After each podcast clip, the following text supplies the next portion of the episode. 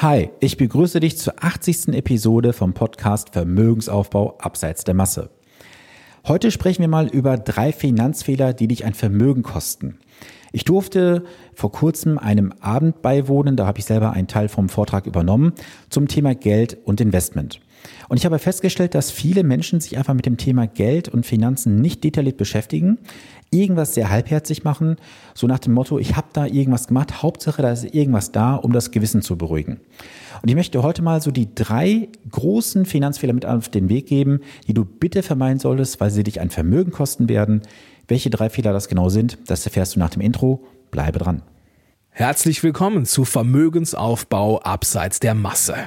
Hier bekommst du Tipps und Tricks zu den Bereichen Geld, Kapital und Wohlstand. Denn jeder falsch investierte Euro ist ein verlorener Euro. Viel Spaß dabei!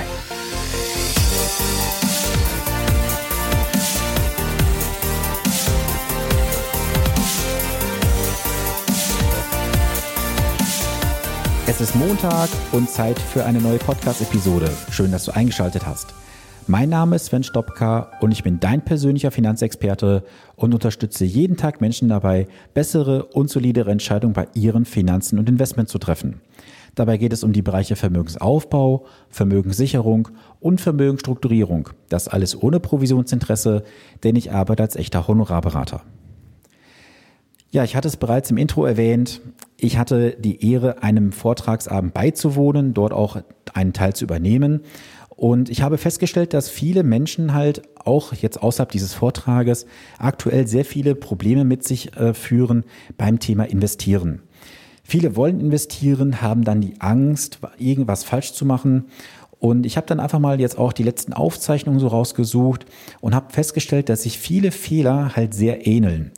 Und die habe ich jetzt mal zusammengefasst und möchte dir mal so drei Bullet Points mit auf den Weg geben, welche drei Finanzfehler du bitte auf jeden Fall vermeiden solltest, weil sie dich ein Vermögen kosten werden.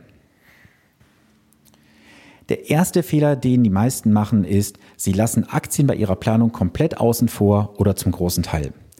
Die Deutschen, das sind ja eher Aktienmuffel. Wenn wir mal so schauen, wie viel prozentual die Amerikaner in Aktien investieren zu den Deutschen, ist das verhältnismäßig sehr, sehr gering, was wir hier in Deutschland machen. Und warum investieren wir so wenig in Aktien? Ja, wir werden in Aktien nicht investieren, weil wir das von Hause aus nicht lernen. Wir werden natürlich dazu erzogen, brav unser Geld aufs Sparbuch zu packen, aufs Tagesgeldkonto oder das Geld einfach auszugeben. Du musst aber bitte eines vor Augen führen. Aktien haben in den letzten Jahrzehnten und Jahrhunderten alle Krisen überlebt. Und da kannst du wirklich sehr, sehr weit zurückgehen und niemand, der vor langer Zeit in Aktien investiert hat, breit gestreut wohlgemerkt, hat jemals Geld verloren. Das gilt natürlich nicht, wenn du jetzt beispielsweise, ähm, ich sag mal, Anfang 2000 eingestiegen bist mit der Dotcom-Blase und bist dann irgendwann ausgestiegen. Das ist natürlich kein Investieren, das ist Spekulieren. Du kannst wirklich lange zurückgehen auf viele Zahlenreihen in den letzten Jahrzehnten.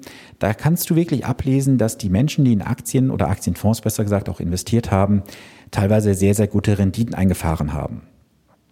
Du musst halt differenzieren, das Wort Aktien wird halt immer als Synonym genutzt, es sind aber auch Aktienfonds damit gemeint. Und ich werde dir nicht nahelegen, in Einzelwerte zu investieren, sprich jetzt eine Apple-Aktie zum Beispiel oder Amazon-Aktie, sondern ich empfehle dir einfach in Aktienfonds zu investieren. Warum empfehle ich dir in Aktienfonds zu investieren? Ganz einfach, weil Aktienfonds das Risiko deutlich nach unten setzen. Denn Aktienfonds ist ja nichts anderes als ein Sammelbecken von mehreren Unternehmen, wo du dich dran beteiligst. Das heißt also, du gibst jetzt beispielsweise 100 Euro in einen Aktienfonds rein und dieser Aktienfonds beteiligt sich dann zum Beispiel an 300, 500, 1000, 3000 Unternehmen. Das heißt, du verteilst dein Geld sehr breit in die äh, Masse hinein und damit reduzierst du natürlich automatisch eins, dein Risiko. Denn bei Einzelwerten, das heißt, du kaufst jetzt eine Apple-Aktie, eine Amazon-Aktie, hast du natürlich ein volles Risiko, dass du hier mit diesem Unternehmen Schiffbruch erleiden kannst.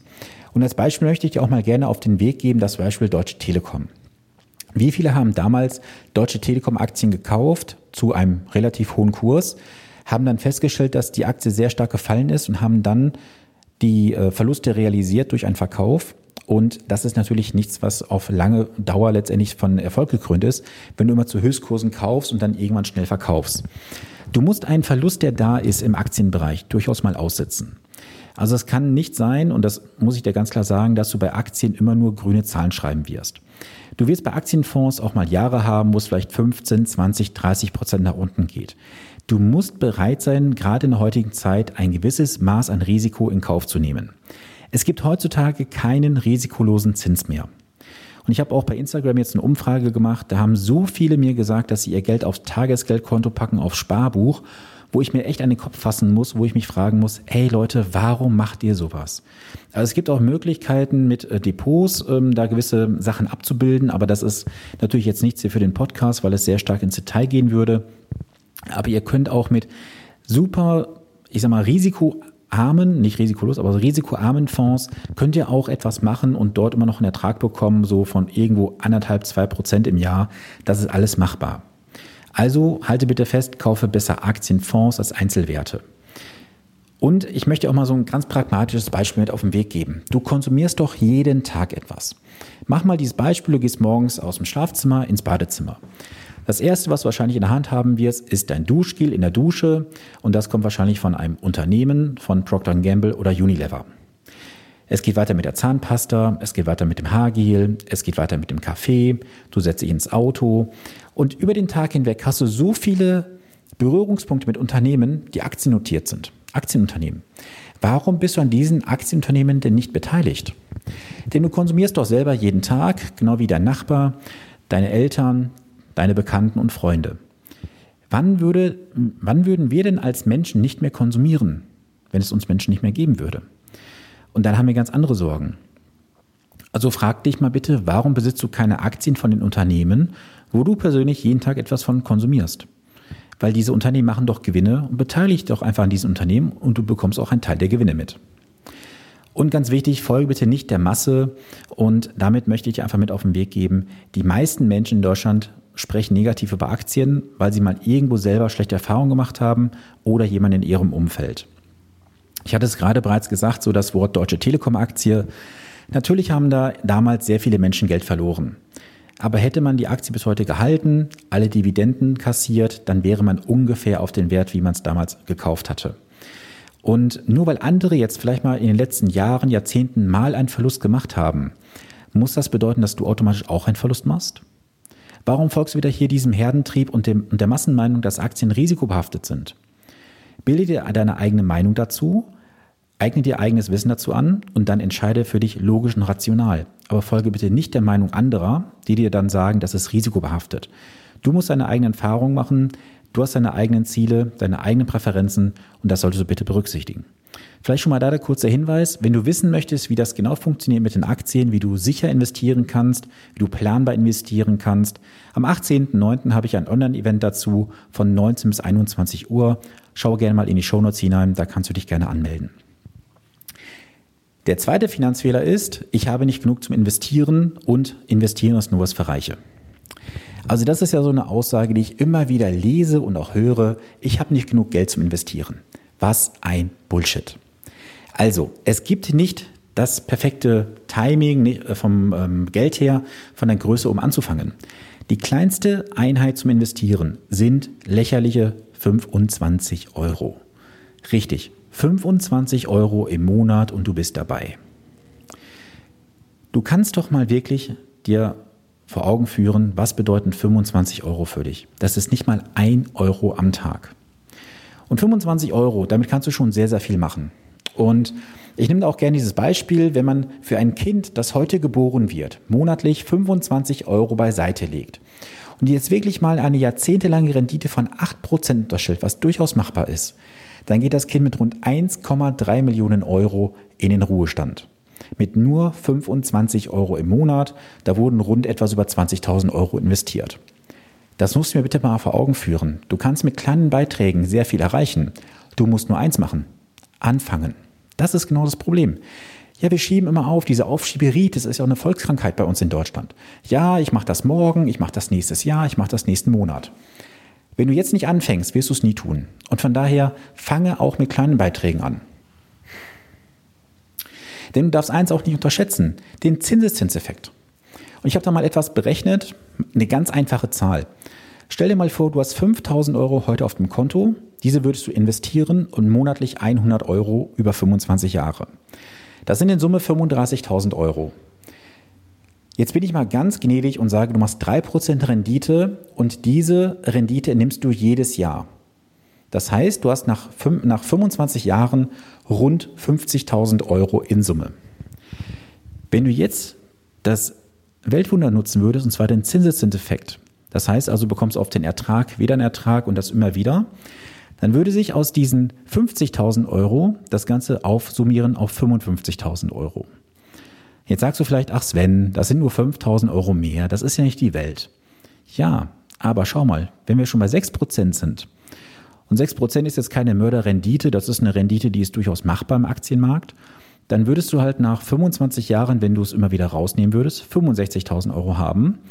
Und über den Zinseszinseffekt kommst du bereits auf 89.000 Euro. Und wir haben jetzt eine Sache auch noch nicht thematisiert, das Thema Kosten. Du musst bei den Anlageprodukten bitte auf die Kosten achten. Und da muss ich explizit immer wieder nennen, es gibt so viele Konstrukte und Verträge da draußen, die so unrentabel sind, so unlukrativ, aber durch tolles Marketing so hoch gepriesen werden. Und ich kann da so ein Beispiel auch wieder nennen, das hatte ich jetzt vor ja, so ungefähr drei, vier Wochen. Da hat mir jemand wieder so eine Rentenversicherung vorgelegt, wo ich sagen musste, warum schließen Menschen so einen Scheiß ab? Da stand tatsächlich in diesem Vertrag drin, der Kunde zahlt dort über ich glaube, irgendwo 27 Jahre waren es gewesen, zahlte eine Summe von irgendwo knapp 40.000 Euro ein, bekommt am Ende garantiert, jetzt halte ich fest, 80 Prozent zurück seiner gezahlten Beiträge. Also da muss ich mir wirklich an den Kopf fassen und sagen, warum gehe ich denn garantiert einen Verlust von 20 Prozent ein? Ja, und er sagte mir dann, ja, da habe ich ja die Möglichkeit, ja mit den Aktienfonds was zu machen. Und das ist ja nur der Worst-Case-Fall. Ja, dann haben wir uns die Aktienfonds angeschaut, auch in der Zusammensetzung. Ein Kraut und Rüben, was da zu finden war. Also das Ding wäre nie auf den grünen Zweig gekommen. Zum Glück hat er jetzt eine bessere Möglichkeit bekommen, wo sein Geld auch für ihn sinnvoll investiert wird. Und ganz wichtig, sag dir nicht selber, ich habe keine Möglichkeit zu sparen, zu investieren. Du hast schon genug Möglichkeiten. Geh doch einfach mal in den Keller bei dir, auf den Dachboden, guck mal in die Schränke, was hast du dort alles für Sachen stehen und liegen, die du nicht mehr brauchst. Das ist totes Kapital, so gesagt. Geh doch mal hin, guck dir auch an, wo du monatlich was einbezahlst. Hast du vielleicht bei der Bank so einen Bonussparplan, wo du diese 50% Zinsen bekommst nach 25 Jahren? Auch diese Dinger unterm Strich gesagt bringen gar nichts. Was hast du denn so an Tagesgeld, an Sparbuch, Lebens-, Rentenversicherung und Bausparverträge? Bausparverträge ist aktuell das Geldverbrennen schlechthin. Du kriegst 0,1% Verzinsung plus Abschlusskosten nochmal, die du vorne bezahlst. Das ist ein Verlustgeschäft ohne Ende. Trotzdem schließen die Deutschen aktuell Bausparverträge ab ohne Ende. Ich verstehe es nicht. Und ich möchte jetzt bitte nicht animieren, hier irgendwelche Produkte wie eine Lebens- oder Rennversicherung einfach zu kündigen, beitragsfrei Bitte nicht falsch verstehen. Diese Produkte haben für den einen oder anderen vielleicht eine gewisse Bedeutung, auch eine Absicherung darzustellen, aber für den Großteil der Menschen, die das mal gemacht haben vor einigen Jahren, um was für die Altersvorsorge, für ihren Ruhestand zu tun, das ist reines Geldverbrennen, was da passiert. Also ich habe persönlich aktuell so viele Verträge hier auch im Büro liegen, wo ich dann die Zahlen nachrechne und mir denke, ach du Scheiße, wie soll das jemals auf den grünen Zweig kommen?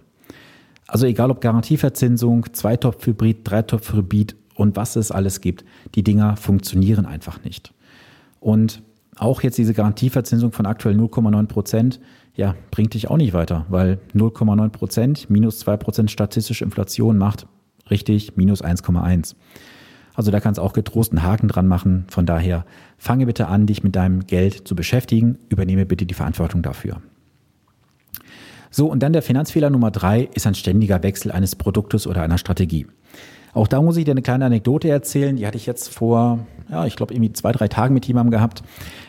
Der hat mir dann auch gesagt, ja, ich habe da vor vier Jahren ungefähr ein Produkt abgeschlossen, habe jetzt gesehen, das passt nicht und ich habe mir schon ein neues Angebot eingeholt beim anderen Anbieter.